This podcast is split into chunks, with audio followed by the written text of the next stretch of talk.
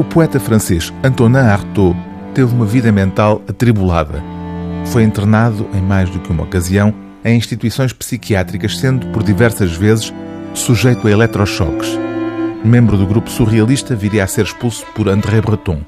Artaud influenciou autores como Genet, Ionesco ou Beckett, nomes centrais do chamado teatro do absurdo, por meio da teorização do chamado teatro da crueldade.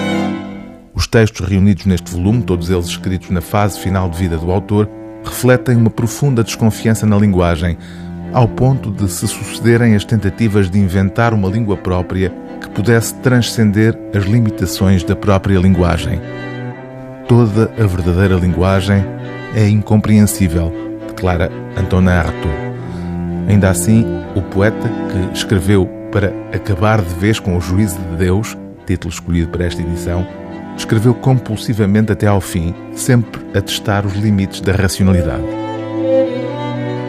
O que é grave é nós sabermos que depois da ordem deste mundo haverá outra. Qual? Não sabemos.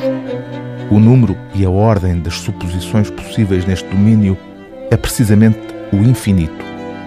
E o infinito o que é? Ao certo não sabemos.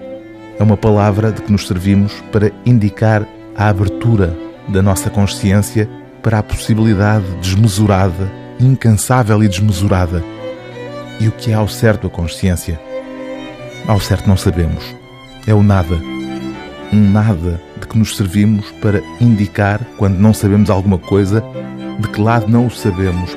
E dizemos então consciência, do lado da consciência. Mas há cem mil outros lados. O livro do dia TSF é Para acabar de vez com o juízo de Deus e outros textos finais de Antonin Artaud, tradução e nota de abertura de Pedro Eiras, edição Flop.